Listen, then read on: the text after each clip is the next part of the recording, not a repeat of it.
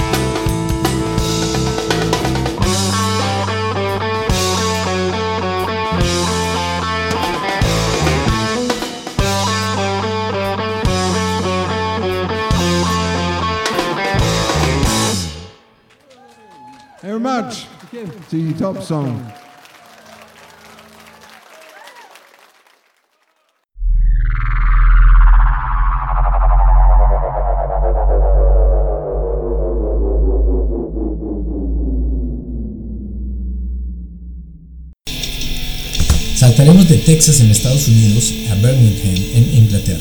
Ahora estamos con Ozzy Osbourne y su banda Black Sabbath, formada en 1968. Esta es una de las bandas que más cambios en su configuración ha sufrido a lo largo de la historia, contándose con más de 24 exintegrantes. Inicialmente, las letras integraban temas de terror y ocultismo. Sus guitarras afinadas en grave hacía que sus canciones sonaran de manera agresiva. Sin embargo, es una de las bandas que más premios recibió en la década de los 70 por sus éxitos de venta logrados. Ozzy Osbourne fue despedido de su banda en 1979. En su reunión con los integrantes iniciales de la banda en 1997, se tocó Iron Man y su álbum Paranoid, publicada en 1970, y logrando el Grammy en el 2000.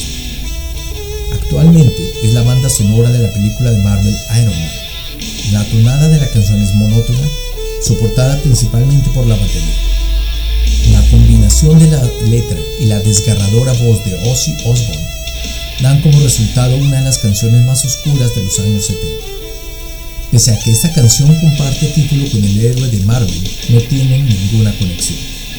La canción narra la historia de un hombre que viajó al futuro y vio el apocalipsis. Al volver al presente, se vuelve de acero a causa de un campo magnético también se vuelve mudo, lo que le hace incapaz de advertir a la gente sobre el peligro inminente.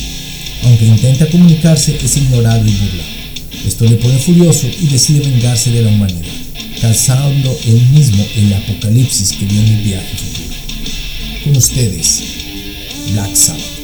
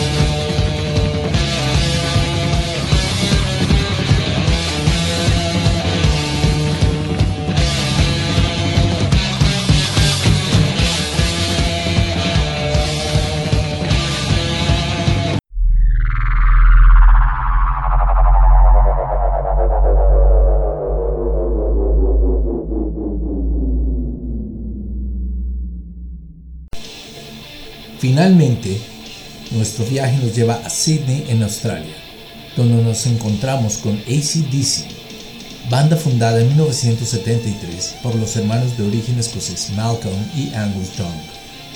En 40 años de historia han vendido más de 200 millones de álbumes.